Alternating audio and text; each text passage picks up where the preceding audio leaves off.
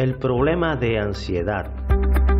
La ansiedad, según los diccionarios de medicina, es un sentimiento de miedo, temor e inquietud. Puede ser que sude, se inquiete y se torne tenso y tenga palpitaciones. En España, por ejemplo, el problema de salud mental más frecuente es el trastorno de ansiedad, que afecta al 6,7% de población y si se incluyen los sintomáticos el porcentaje total sube de 6,7 al 10,4. Las causas principales como factores de riesgo para padecer un trastorno de ansiedad son trauma, estrés por enfermedad, acumulación de estrés, familiares consanguíneos que lo padezcan, drogas o alcohol.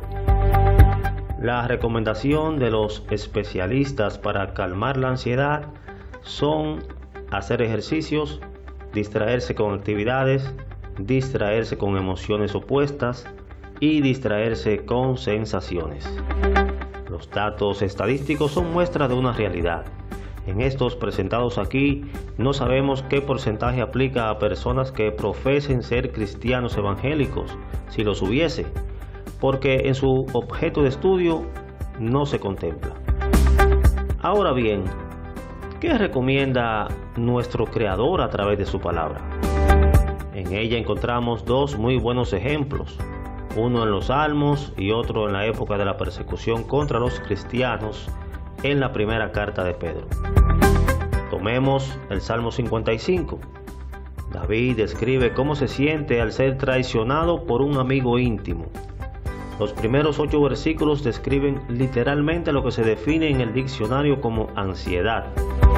Vemos sin embargo que el salmista a partir del versículo 16 expresa su profunda confianza en Dios y al final concluye con uno de los versículos más memorizados, el versículo 22.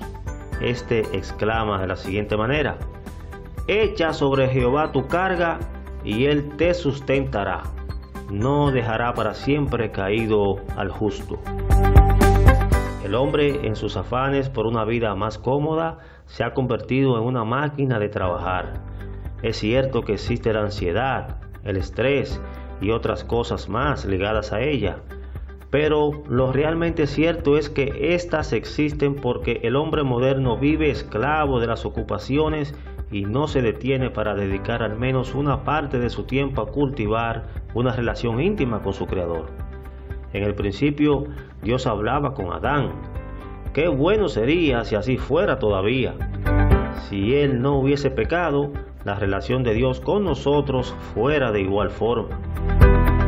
La enseñanza de la Biblia es que Dios no quiere que nosotros llevemos la carga de querer llevar el control de las cosas. Él quiere que las preocupaciones y todo tipo de problemas se lo presentemos y confiemos plenamente en su resolución. No sé si en los tiempos de David a ese comportamiento ansioso lo llamaban trastorno mental o algo parecido. De lo que sí estamos seguros es que tenemos que confiar en Dios y en su palabra. En Filipenses capítulo 4 versículo 6, ella exhorta de esta manera por nada estéis afanosos, sino sean conocidas vuestras peticiones delante de Dios en toda oración y ruego con acción de gracias. ¿Usted cree esto posible? Solo hay una manera de saberlo y esa es poniendo toda su fe en Jesucristo y cumpliendo sus mandamientos. Este es el micromensaje número 75 y con este episodio celebramos nuestro segundo aniversario, dando gracias al Señor por ayudarnos durante todo este tiempo. Este podcast se aloja en Anchor y es distribuido a las principales plataformas como Spotify, Google y Apple Podcasts, entre otras. También disponible en Facebook, los canales de YouTube y Telegram. Mi nombre es Osvaldo Payán. Hasta el próximo episodio.